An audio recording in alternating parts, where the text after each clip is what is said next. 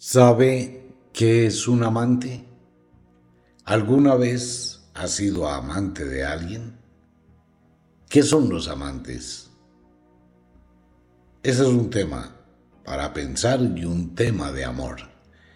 Bienvenidos a un nuevo podcast original de Radio Cronos, Los Amantes. ¿Qué es un amante? Como su nombre lo indica, un amante es quien sabe amar, sea hombre, sea mujer, que saben amar. ¿Y qué es saber amar? Aquí vienen una serie de temas que tienen que ver con el mundo del Tantra. El 99,9% de los seres humanos son y se convierten en guardas genitales de su pareja. Son guardas genitales. Llámese novio, llámese novia, llámese esposos, lo que usted quiera. El primer temor de una relación pareja es que la pareja tenga sexo con otra persona. Que de pronto vaya, se desnude, disfrute en una pasión loca, se, se entregue de una forma total, absoluta y llegue a un clímax que conmigo no llega. Entonces es la sombra que se tiene cuando uno se convierte en el guarda genital de su pareja. No me interesa sino sus genitales, su ano, su vagina, su pene, su boca, su pecho, su seno, su cuerpo, que nadie lo vaya a tocar. Y es donde nacen los celos, la posesividad. ¿Por qué te demoraste? ¿Dónde estás? Y queda la duda y mientras va al baño muestra si puedo ver su teléfono celular, le voy a oler la ropa, voy a mirar si aparece el cabello, la prueba reina que me indique que hay un engaño, una traición, que tiene otra, que tiene otro. Eso pasa en las relaciones normales, en la gran mayoría. Hoy por hoy, pues hay muchas relaciones abiertas donde haz lo que tú quieras, yo hago lo que yo quiera, y eso sí es un peligro las relaciones abiertas de parejas múltiples producen lo que hablábamos en el otro podcast, infestación de energías sexuales. En esas condiciones es mejor que no haya relación. Vivir con una persona con la cual existe la libertad que yo esté con quien quiera y ella esté con quien quiera, pues simplemente eso es un multicontagio de energías sexuales. En esas condiciones es mejor estar solos. A diferencia de esto, ¿qué pasa con el amante? El amante no es guarda sexual, no puede serlo. No quiere decir que el amante sea exclusivamente la tercera persona en una relación pareja. Uno puede ser el amante de alguien que no tenga compromiso con nadie. Un amante no se compromete con nadie, absolutamente con nadie no le importa si se involucra con alguien que tenga un compromiso, porque no le interesa. Es que el concepto mental que tiene el ser humano desde que se inventó el famoso cuento del mal llamado matrimonio, que es algo que afortunadamente en este planeta Tierra va a desaparecer. El famoso matrimonio, eso es la tumba del amor es la desdicha, la infelicidad, el sacrificio, el sometimiento, la obligación, el compromiso. El matrimonio anula la vida, el matrimonio destruye. Sé que mucha gente va a decir, uy, usted está equivocado porque el matrimonio es de Dios. Dios no existe. Es algo divino, ¿cuál? Cosas divinas ni que nada. Las tribus aborígenes no tenían matrimonio. Existían mujeres que tenían cuatro o cinco maridos. Existían hombres que tenían un harem. Así era antes. ¿De dónde cree que viene la gente? Si hablamos del concepto bíblico de Adán y Eva, pues todos somos hijos de incestos, ¿no? Ah, bueno, ese, ya es tema de otro lado. Entonces, ¿qué pasa? El amante es la persona que sabe amar. No le importa, no pregunta, no interroga, no fiscaliza, es apoyo al ciento por ciento y simplemente se encuentra para amar y construir, no más. El amante no es el que se va a poner dónde estaba, con quién estaba, por qué me llamó, por qué no me llamó, por qué apareció, por qué no apareció. Cuando uno tiene una relación pareja, ese tipo de cosas afloran, porque hay preocupación, porque hay celos, porque hay una cantidad de situaciones aleatorias. Los amantes no. El amante siempre se mantiene aislado de ese mundo de la otra persona. Es como la película de la Bella y la Bestia. Está ahí, Usted es libre de hacer lo que quiera, no me cuente, porque no me interesa. Cuando nos encontramos, nos encontramos solo para amarnos. Es muy diferente, y esto hay que aclararlo, cuando uno tiene una relación pareja paralela con su relación. El amante es algo especial, es algo mágico, es algo que está allá en un rinconcito, es la quinta llanta del carro que nunca se ve, pero está cuando se necesita. Hablar del mozo de la moza es cuando la gente comete una de las estupideces más grandes del mundo, que es empezar a tener una relación paralela a su relación pareja. Entonces el hombre tiene otra mujercita a 10 minutos, a media hora, y empieza a construir otro hogar allá en silencio, sin que la esposa lo sepa, y tiene hijos regados, y tiene otra mujer por allá, la que le paga el arriendo, le compra casa, le compra apartamento, y ella sabe que él es casado, pues no le importa, y está ahí. Entonces el Señor se tiene que dividir. A las dos engaña, a las dos miente, a las dos cuentea y las dos van a terminar muy mal. Situación que ha pasado muchas veces cuando el señor se muere y en la funeraria empieza a llegar un desfile de mujeres con muchachitos. ¿Y usted quién es? No, es que yo era el amante de su esposo. Amante no, la moza. ¿Y cuánto hace que está con él? El mismo tiempo que tú llevas de casada. ¿Y ellos son tus hijos? Sí, pero tienen la misma edad que los míos. Sí es que llegamos al punto en que parimos en la misma clínica el mismo día. Hágame el favor. Y eso siempre pasa, ¿no? Cuando la esposa queda en embarazo, la moza también queda embarazada. O la mujer que tiene un mocito que se consiguió por ahí porque le gustó y porque el cuento, entonces mi marido va a trabajar y yo me busco un amiguito y empiezo a tener una vida paralela. ¿Eso también termina en qué? En tragedia. Eso no es el amante. Eso es tener mozo o moza y es tener un problema de los mil diablos. ¿Por qué? Porque se vive en el engaño, se vive en la mentira, se vive en el contagio de energías, se vive en el desespero. El señor que está con su esposa en la casa, que está pensando, ah, voy a tocar botones esta noche. ¿Qué hace un hombre que tiene una mosita por ahí, tiene a alguien que está viviendo en otra parte, pero está en la casa con la esposa? ¿Qué cree que piensa? ¿Será que cuando yo me vengo de allá tiene otro man? ¿Será que entra otro al apartamento que yo le pago? ¿Será que ella me la está jugando y yo no me doy cuenta? Claro, ella sabe que estoy aquí en la casa y cuando yo llego a la casa pues mi mujer no me deja salir. Entonces el tipo empieza a desesperarse, no haya qué hacer, muestre a ver, voy para el baño, pero con disimulo tengo que llevar el teléfono celular. ¿Con quién estás? Estoy sola. Pon la cámara. Ya no aceptan fotos, ¿no? Ya no se aceptan fotos de nada, no, es videollamada. Dele la vuelta a la habitación, debajo de la cama. Los celos.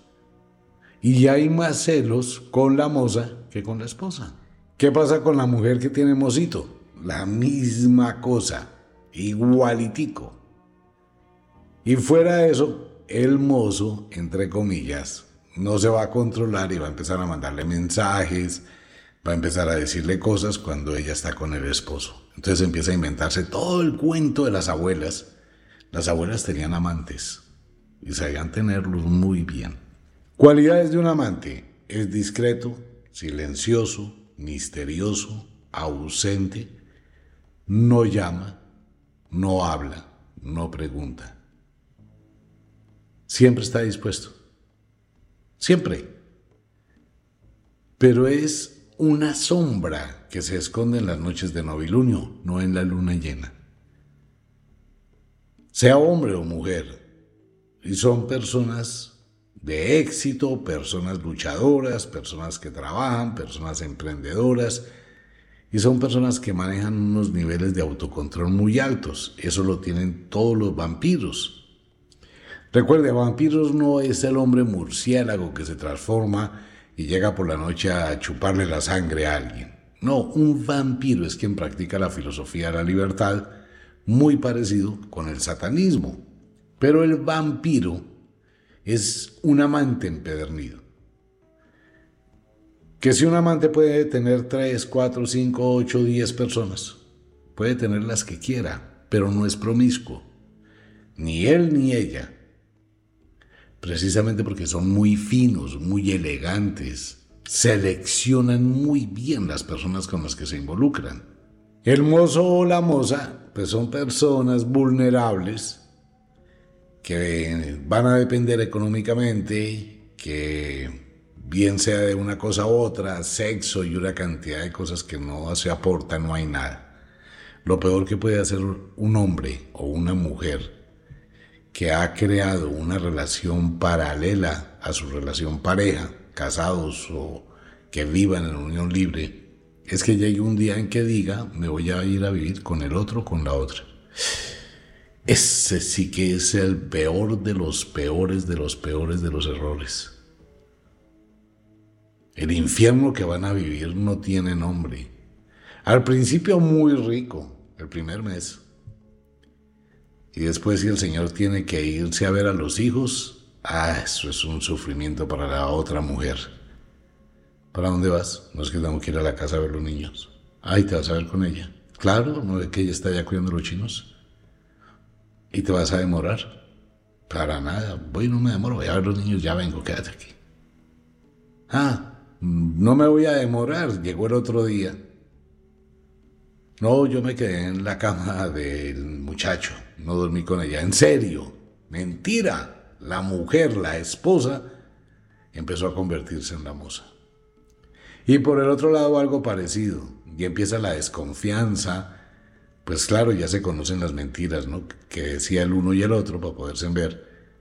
Entonces, eso empieza, eso es un infierno mejor dicho, de los peores infiernos que puede vivir alguien, el que comete ese error, o la que comete ese error. Pero bueno, hay gente que, ¿no? que le gusta. Y cada cual en su libertad actúa. El amante, el amante es ese ser especial que se funde con alguien y no es solamente sexo. Un amante no busca sexo. Un amante está ahí para amar. Por eso seleccionan muy bien. Hay personas que han tenido un amante desde antes de casarse. Y siempre ha estado ahí. Y se casó y puede que vaya al día de la boda y puede que vaya al matrimonio y puede que ronde cerca a la vida de esa persona, pero nadie va a saber que son amantes. Las abuelas en la antigüedad, cosa seria con las abuelas. Amo a todas las abuelas y les mando un abrazo gigantesco, las amo. El diablo ama a las abuelas, porque al diablo le encantaba irse y pararse detrás de la puerta de la cocina, a escuchar a las abuelas hablar cuando creían que nadie las oía. Contaban sus historias, ¿no? Historias de tres, cuatro, cinco, seis, siete amantes en su vida. Jamás nadie tenía de qué hablar de esa señora. Era una santa.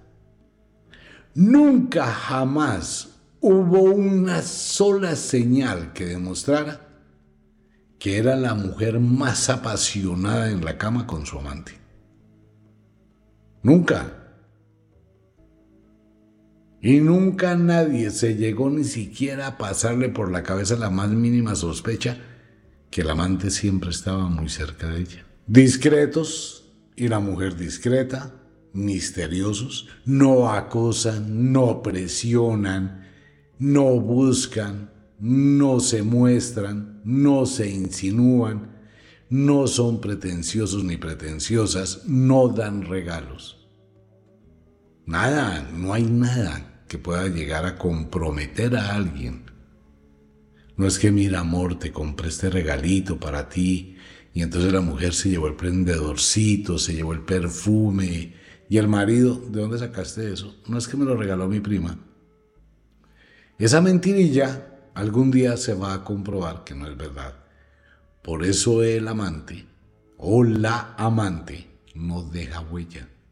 Ah, pero eso sí, los momentos que tienen de encuentros son supremamente intensísimos, así no tengan sexo.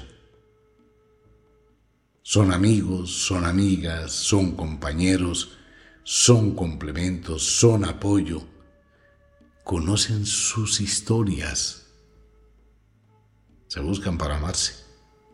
Y pueden amarse por algo lo dice, ¿no? Los amantes son eternos. Y como se entienden muy bien, no hay necesidad de estar interrogando, estar preguntando, estar celando, y mucho menos son guardas genitales porque no les importa. Eso debería ser todo el mundo, ser amante de su pareja, no el esposo ni el novio, ni la esposa ni la novia, ser amantes. Amarse, sin estar fregándole la vida, sin estar presionando, sin estar destruyendo. Si bien la convivencia hoy en día en la relación pareja es supremamente difícil, muy difícil, y más una convivencia cerrada, es muy complicado, porque cada uno tiene una vida, cada uno vive, hay celo, hay miedo, hay incertidumbre, hay temor, hay angustia, hay ansiedad, se presentan discusiones, la misma convivencia los produce y llega el cansancio de la relación, ¿no? Pero uno puede modificar eso y empezar como a comprender que hay valores más importantes y ser amigo de su pareja, ser cómplice de su pareja y tener cierta visión distinta, exceptuando y sin el ánimo de cuestionar a nadie dentro de su libertad y su deseo, exceptuando ese tipo de relaciones de amigos con derechos. Nos vamos a vivir los dos, pero tú eres libre de estar con quien quiera y yo con quien quiera. Entonces ella se va el viernes a las 4 de la tarde, él se va el viernes a las 4 de la tarde y se encuentran el domingo o el sábado él llegó, ella no ha llegado, no importa, se bañó, se fue a comer a otra parte. Cuando volvió ya está ella. Si estuvo con uno, con dos, con tres, con cinco, no importa. Si yo estuve con dos, con tres, con cinco, no importa. ¿Y cómo te fue? ¿Qué tal la pasaste rico? Ah, bueno, yo también. Ok. Ahora venga, estamos los dos. Mm, ¿Qué hay ahí? ¿Qué existe ahí? ¿Para qué es estar los dos? ¿Por qué mejor no se separan y cada uno puede tener sus múltiples parejas en su soledad? Eso termina en un problema gravísimo, ese tipo de relaciones. Imagínese que ella quede en embarazo y no sepa de quién. ¿Qué va a decir su pareja? No, amor, tranquila. Ya esto lo habíamos hablado, yo te voy a ayudar con tu hijo.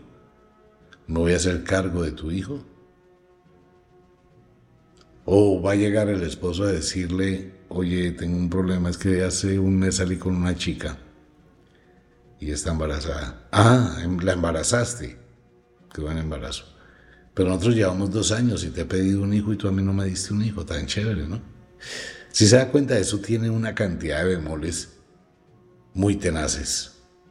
Hay muchas cosas que dañan la relación pareja por buscar nuevos incentivos. Eso hay que pensarlo muy bien.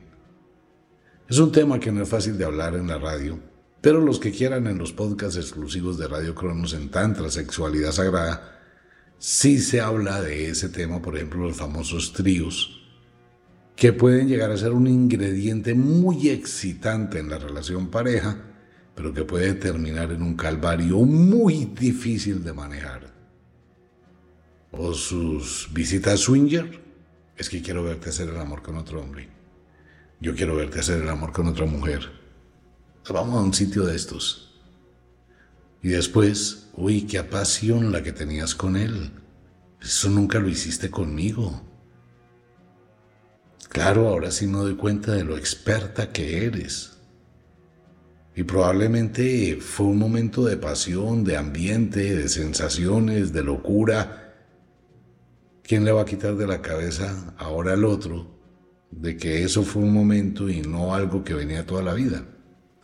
O ella, uy, qué forma de besarla, qué forma de tocarla.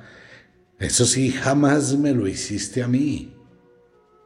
Ay, ahora compruebo. Lo que pasa es que no. Y se inventan unos videos y después viene el complejo de culpa tan grande de quien lo experimenta, no quien lo ve. Quien lo experimenta queda con ese estigma, con esa marca. Eso es de mucho cuidado. Que hay parejas que tienen la madurez suficiente, bueno, eso ya no es madurez, es más bien no importa. Pues es lo mismo, ¿no? Usted hace lo que quiera con quien quiera, yo hago lo que quiera con quien quiera. Ahí no hay amantes.